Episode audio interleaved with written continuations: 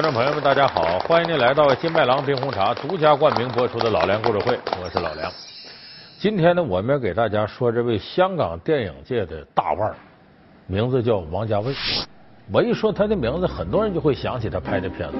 近了说《一代宗师》，往远了说《重庆森林》呐，《阿飞正传》呐，《二零四六》《花样年华》呀，就是名气很大的一位导演。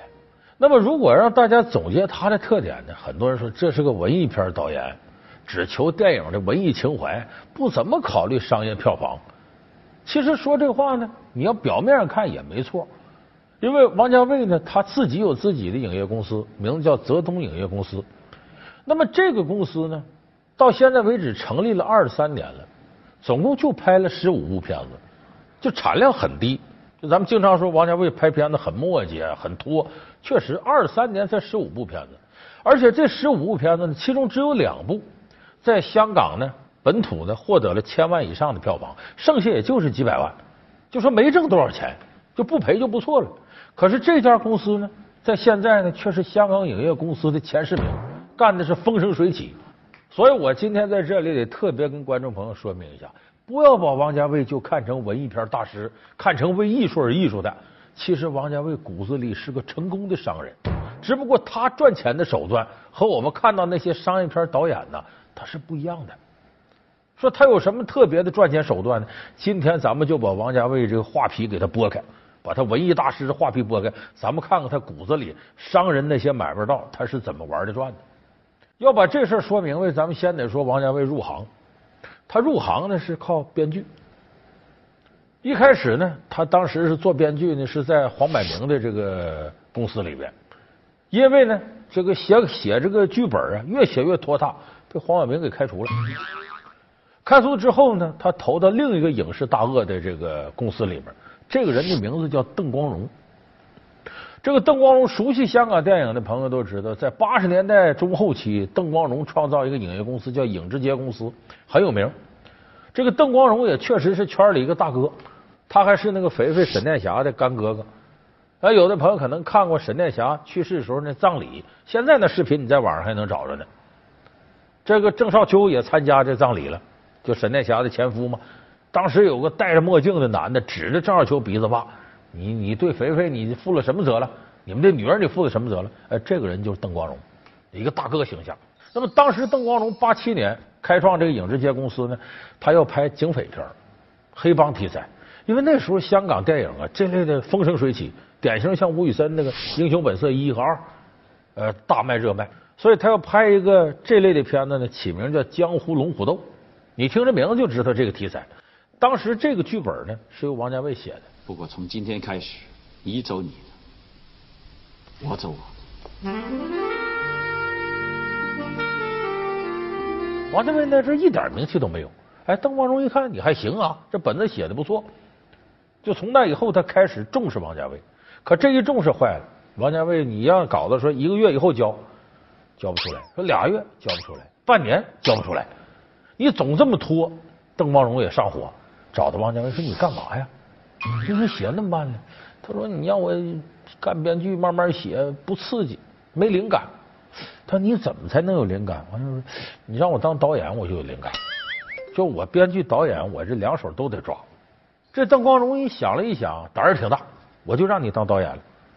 就这么着，王家卫自己编剧、自己导演，拍了一部很有名的片子，叫《旺角卡门》。这部片子在当时香港呢。卖了一千多万港币，这在那个时候是个非常了不起的成绩。干刀疤，我大哥才有一条，你有的话我把我自己阉了。你阉呢？谈完了没有？华哥还在剧场呢，谈了几个钟头了，还在剧场。你别动，头都没动，头都没动，给不给钱？给不给？给给。所以这个事儿呢，给了邓光荣很大信心。说接下来呢，王家卫说：“我这还有一个我写的本子，我想拍《阿飞正传》。”这邓光荣也当时头脑一热，把几乎全部家当都押上了，投四千万港币拍。因为那阵投四千万，绝对的大制作。结果这王家卫呢，接来这四千万，开始拍了。这一拍，制作时间这个长啊，干拍也拍不完，而且使胶卷跟不要钱的似的。因为现在我们说这个数字拍摄吧，它是成本就省了。那时候都胶片，胶片贵着呢，所以你多拍一条可能就意味着损失。王家卫这一条，一二三，再来一遍，再送他一条，就那胶片使的都没数了。本来这个《阿飞正传》呢是打算拍上下集的，第一集的上集的这个主角是张国荣，下集的主角是梁朝伟。可是光上集就干进去三千九百万港币。总共投四千万，上集三千九百万就没了，所以没办法，那别上下集了，就一个。所以你看这个，咱们看《阿飞正传》里头一结尾有一个两三分钟长的镜头，这梁朝伟对着镜子梳头，该梳也没完。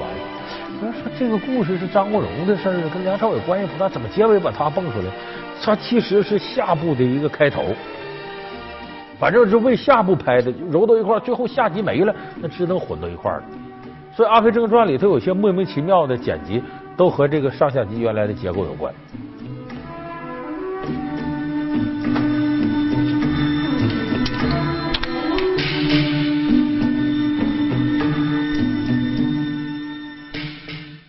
结果这部片子说上市了，说你是不是像《旺角卡门》那么热卖？不行，他也倒霉。这部慢节奏的文艺片呢，正好碰上周星驰的《赌侠》。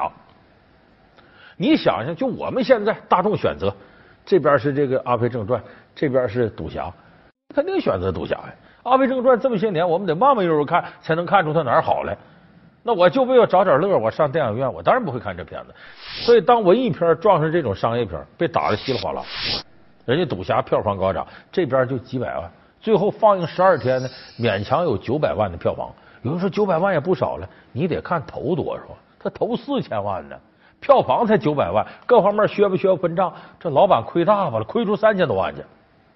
所以当时把邓光荣急的上医院打吊瓶去了。虽然不至于说倾家荡产吧，但这一下子影之街公司元气大伤，这又过一两年倒闭了。可你看这王家卫把这个邓光荣坑成这样吗？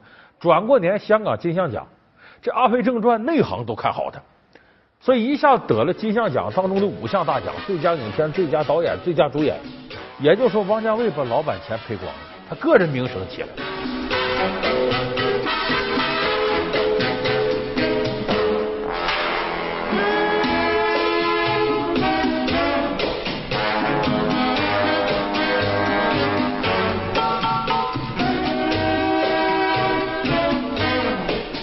他为了能够更多的掌握对电影的控制权呢，自己成立公司，他就成立了这个泽东影业公司。跟谁合伙成立的呢？刘镇伟，刘镇伟大家属于《大话西游》的导演。刘镇伟其实呢，等于是王家卫一个最好的朋友。就当年王家卫没饭吃的时候，圈里都说这王家卫写稿太慢，不敢用他，净违约。刘镇伟是极力推荐，他有才，你用他吧。所以这哥俩关系好，他俩合伙呢，成立的这个泽东影业公司。有人说怎么叫这名呢？是不是王家卫崇拜毛主席？不是。他是英文的音译过来的，原来英文的意思就是飞机的引擎，意思我们成立这公司一下就飞起来了。这个泽东影业公司呢，拍片子说得靠什么挣钱呢？他一开始如果按王家卫这种节奏挣不着钱，所以这个泽东影业公司能够在现在香港上还是前十名影业公司，它有它独特的赚钱之道。咱们从现在开始正式给大伙说说王家卫是怎么挣钱的。是怎么披着文艺大师的外衣，其实很会搞商业运作的。老梁故事会为您讲述王家卫的致富之路。老梁故事会是由金麦郎冰红茶独家冠名播出。他的头一招呢，是骗些投资商。怎么骗呢？叫卖片花。怎么叫卖片花呢？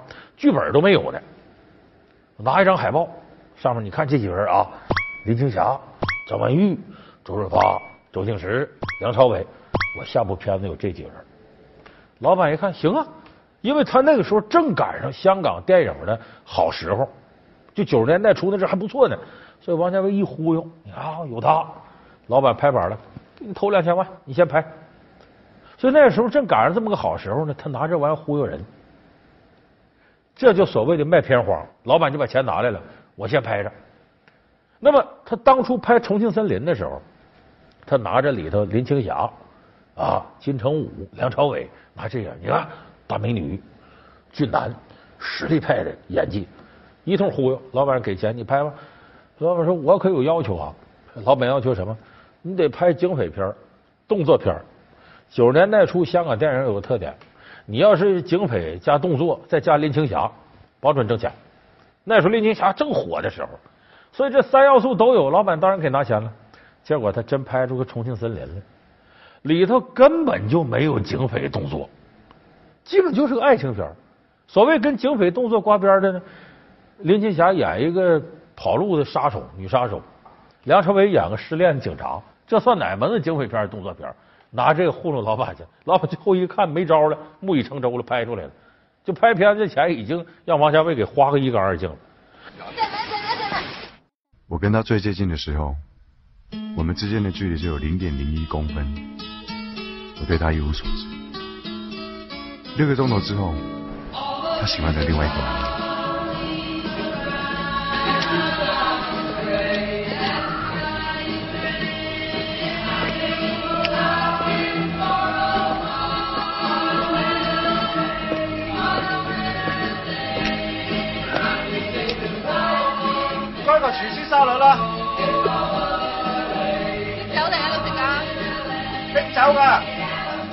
所以他获得拍片投资资金，往往搁卖片花的方式骗这些投资商。他用这个方法拍了不少片子。当然，这个方式呢，你不能持久，你太长了，别人也就不再投资你了。所以他还有第二招，就是我不是拍文艺片吗？我也不拒绝商业片。咱们两趟线齐头并进，不行，搁商业片补文艺片，拆东墙补西墙。他怎么做到的呢？你看，进入到九十年代初期以后呢，这个警匪片呢一点点过气之后呢，金庸的武侠片又上来了。啊，当时这个金庸的武侠好多都搬上了银幕，啊，徐克导的一系列很多都有。所以这个时候，王家卫也琢磨用这个题材呢忽悠投资商。这投资商说：“那九四年贺岁档，咱得上一部这片子，金庸题材的。”说拍啥呢？王家卫说：“那就拍东邪西毒南帝北丐。”投资商说：“可以，这个你为了取景嘛，准许你到这内地取景去。因为那个时候香港啊，咱们说弹丸之地，要大场面很难拍。咱们现在看八三版《射雕》《射雕英雄传》，你们就看着那场景那个次啊，华山论剑，华山是啥？几个石头，几个草，几个竹子往上一搭，你都能看出那石头那背后那影。就演播室太窄了，灯光投下影都能看出。就洪七公迈一步就上华山之巅了，所以非常简陋，就准许他到内地取景。那这个王家卫信心十足，他想拍个什么呢？说咱不落俗套，不拍那个什么东邪西毒、华山论剑，我拍东邪西毒、南帝北丐年轻时候的事儿。所以他这个时候找了梁朝伟，找了这个张曼玉，找了林青霞，又有张国荣，就拍东邪西毒年轻时候，片名就定名叫东邪西毒。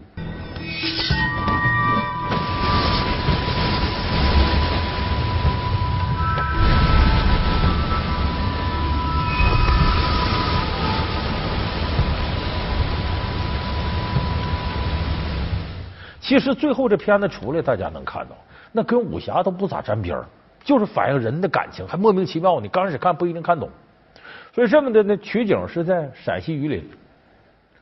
这王家卫从香港一来到内地，哎呀，这天高地阔呀，看哪儿都好，哪儿都能拍。他就一点点构思琢磨，这电影怎么弄。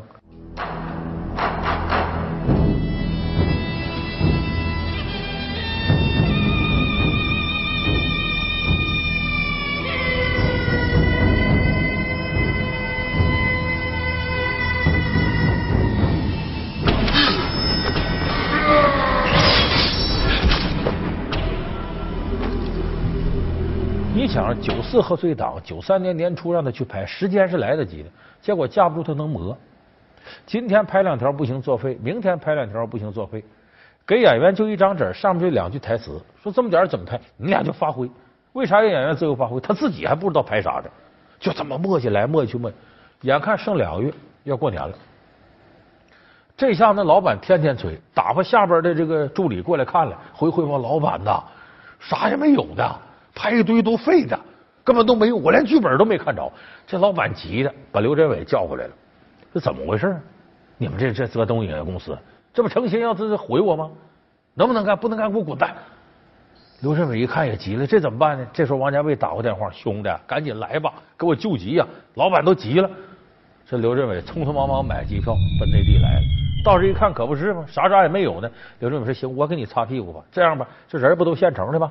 你这这这这个呃，张国荣啊，梁朝伟，还还还有这个什么梁家辉呀，张学友也都在这呢。咱这么的吧，我写个本子，咱们一个月以内赶紧拍个贺岁片，喜剧搞笑的，怎么搞笑都行。就用这原班人马呢，拍了部电影。刘镇伟二十八天拍完的，连写剧本带拍，名字叫《东成西就》。这片子咱们很多朋友看过，那是极度搞笑的片子，里边甚至这东邪西毒啊，都操着这个各地方的方言。你看洪七公一出场，哎，我选大哥，你这是干嘛呀？都这个声音，搞笑。结果这个片子呢，成为九四贺岁档的一个大黑马，到现在成挺经典的喜剧片了。一、二、三，Why me I love you love you love you love you love you love you I love you Why me Why me Why me me 我们来我们来我们叫一声我们来我们叫不要皱着眉我们来我们来我们叫一声和你哦叫一声让我来对你对你对你对你欢乐叫声欢乐叫一声所以这就是他公司运作的方式。文艺片实在不行了，拿商业片来补来。再你看他的片子里边呢，说他选演员，说王家卫会选演员，说演员演技多好，那是胡说八道。他选演员有个标准，长得漂亮。你看张国荣，你看林青霞，你看张曼玉，那《花样年华》里边那多漂亮。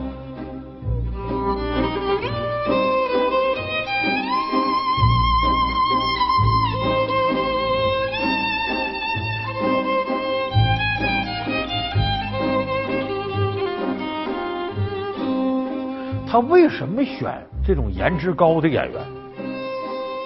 这里边有很大门道，就是因为他这种文艺片啊，卖不上座，挣不上钱，他开发了另一条道路，拍广告。你拍广告，人长得不漂亮，很困难。你看，咱就拿《花样年华》来说吧，当时制作方给的钱挺少，说这怎么办呢？说咱得开源节流。说怎么开源呢？正好有个房地产商找上门来，内地的房地产商。说我就看你这片子里这俊男靓女好，而且档次高，有过去老上海那情怀，让他俩给拍广告吧。就这么着，王家卫呢让梁朝伟和张曼玉去给拍广告去。他俩拍广告，个人拿的广告费比这个电影的费用都高。你想，因为什么？你是我剧组的，你拍广告这时候是在我剧组工作的，也是因为我拍《花样年华》，人家要用里边的形象。哎，这王家卫找到一条道。我就选颜值高的演员，不行就电影亏钱，我拍广告去，反正做的很精致。你的包括像一代宗师，你看你那场景美轮美奂的，他慢慢磨磨的非常精致，所以广告商就喜欢这个。你想想，高档的产品，那个所有高档产品的广告，哪个不是做的很精致的、很典雅的？正和王家卫的镜头感是完全吻合的。所以王家卫现在还有一个生财之道呢，给什么宝马呀、迪奥啊这些大品牌拍广告。动用他旗下这些明星，他从中间挣不少钱。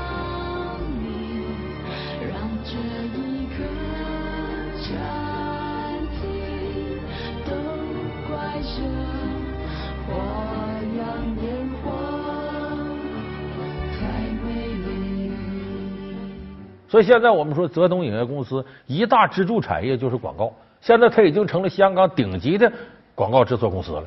因为这个影业跟广告本身就是分不开的嘛，所以这是王家卫的另类生存之道。我说到这儿，可能有的观众朋友说：“那你不理解王家卫情怀，人家也得活呀，人主要还是这天才。你这人拍文艺片，你别看他慢，干啥？慢工出细活。那这话说的对不对呢？也不完全对。